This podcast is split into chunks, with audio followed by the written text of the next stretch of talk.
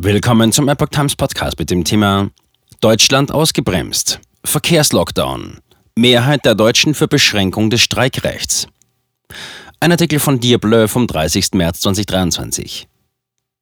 Soll das deutsche Streikrecht in manchen Branchen eingeschränkt oder gar gesetzlich verboten werden? Der Superstreik am vergangenen Montag hat die Debatte erneut ins Rollen gebracht. Flugzeuge starteten nicht, Busse und Bahnen blieben in den Depots. Auf den digitalen Anzeigetafeln der Bahn steht nichts. Es sind Bilder, die an den Corona-Lockdowns vor über einem Jahr erinnern. Die gute Nachricht ist, die Pandemie ist nicht zurück, und doch befand sich Deutschland für einen Tag lang in einem Verkehrslockdown. Mit einem großen Warnstreik haben die Gewerkschaften EVG und Verdi am Montag, 27. März, den Bahn-, Luft- und Schiffsverkehr im ganzen Land weitgehend lahmgelegt. Millionen Berufspendler und Reisende sowie weite Teile des Güterverkehrs waren betroffen. Ist das noch verhältnismäßig? Nun, der Ruf wird lauter, das Streikrecht für Mitarbeiter in kritischen Infrastrukturen einzuschränken, wie bei Bahnen, im Flugverkehr oder bei Energie- und Wasserversorgung. Zitat aus unserer Sicht braucht es ein neues Gesetz, das einen Rahmen für Streiks im Bereich der kritischen Infrastrukturen setzt, und zwar nur für diesen Bereich, damit der Streik am Ende von Verhandlungen steht und nicht am Anfang, sagte die Chefin der Mittelstands- und Wirtschaftsunion, Gitta Konnemann, dem Redaktionsnetzwerk Deutschland. Wir wollen Streiks nicht verbieten, fügte die CDU-Politikerin hinzu. Für die kritische Infrastruktur brauche es aber klare Regeln, um die Schäden für unbeteiligte Dritte so gering wie möglich zu halten. Streikrecht wie ein Flickenteppich. Konnemanns Vorschlag. Zunächst solle ein verpflichtendes Schlichtungsverfahren durchgeführt werden. Wenn das nicht erfolgreich verlaufe, könne gestreikt werden mit einer viertägigen Ankündigungsfrist und Notfalldiensten.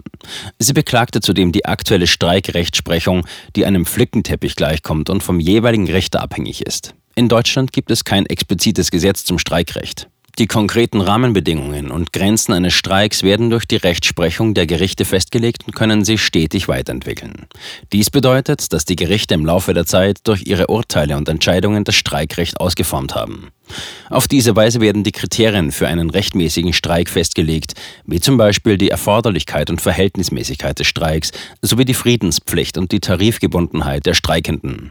Auch die Frage, welche Formen des Streiks zulässig sind, ist durch die Rechtsprechung festgelegt worden. So geht es im öffentlichen Dienst weiter. Aus Sicht des Gewerkschaftsvorsitzenden der EVG, Martin Burkhardt, sind die Warnstreiks im Verkehrssektor notwendig und verhältnismäßig.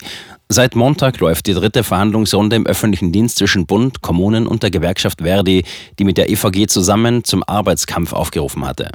Angesichts der verhärteten Fronten war es unklar, ob bei der auf drei Tage angesetzten Verhandlungsrunde ein Durchbruch gelingt. Der Chef des Beamtenbundes, Ulrich Silberbach, brachte ein Scheitern ins Spiel.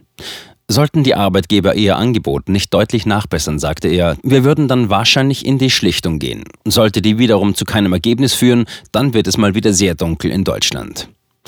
Silberbach kündigte für den Fall einen flächendeckenden, unbefristeten Arbeitskampf an. Mehrheit der Deutschen für Einschränkung des Streikrechts. Bei den Arbeitgebern gab es hingegen schon vor dem Superstreik am Montag großen Aufschrei. Sie warfen den Gewerkschaften überzogenes Handeln vor. An dem übertriebenen Streik leiden Millionen Fahrgäste, die auf Busse und Bahnen angewiesen sind, sagte ein Bahnsprecher.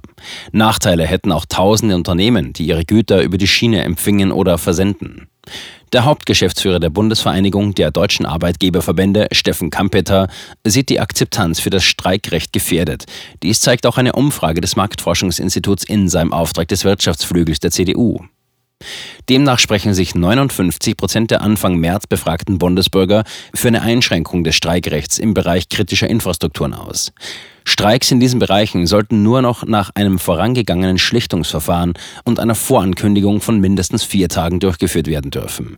Fast ein Drittel der potenziellen Unionswähler sind sogar für ein vollständiges Verbot von Arbeitniederlegungen im Bereich der kritischen Infrastrukturen.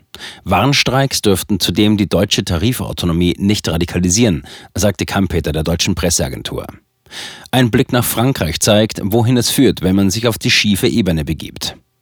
In Frankreich haben zuletzt Millionen Menschen gegen die Rentenreform von Präsident Emmanuel Macron protestiert. Die über Wochen friedlichen Proteste wurden zuletzt von massiver Gewalt und Auseinandersetzungen überschattet.